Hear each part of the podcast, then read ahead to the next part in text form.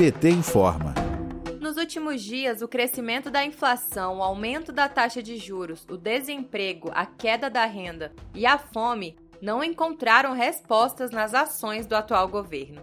Isso é a tradução da imagem negativa que Bolsonaro tem com a população.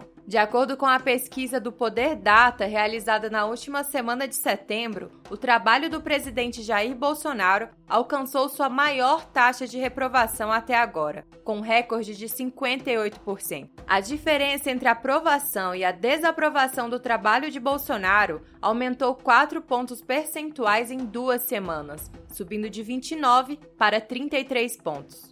O deputado e líder da bancada do PT na Câmara, Bom Gás, acredita que todos os problemas econômicos do país e o afronte de Bolsonaro com a democracia faz com que a população o reprove. Vamos ouvir.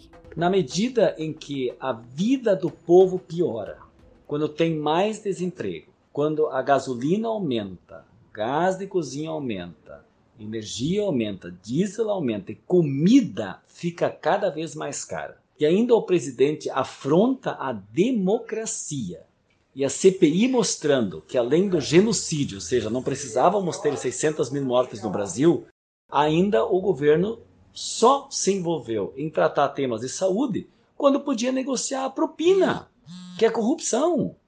Então, a reprovação do presidente, ela é na medida em que o seu governo piora e a vida do povo piora.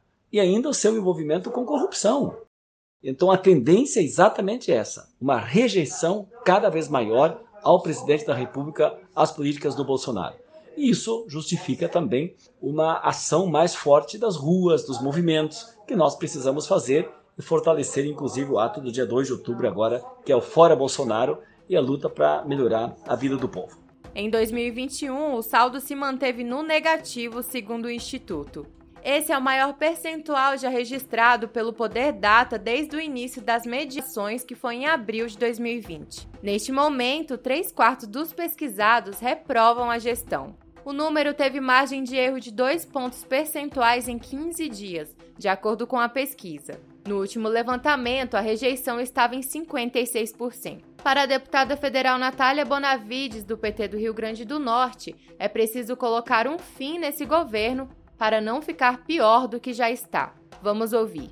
A vida do nosso povo piorou. E se esse governo continuar até 2023, é como disse Bolsonaro, né? Nada está tão ruim que não possa piorar.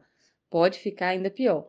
Por isso que é preciso ocupar as ruas amanhã, dia 2 de outubro, para colocar um fim imediato a esse projeto de morte comandado por Bolsonaro. É preciso trazer de volta para o nosso povo a esperança por dias melhores. De Brasília, Terra Thaís Costa, para a Rádio PT.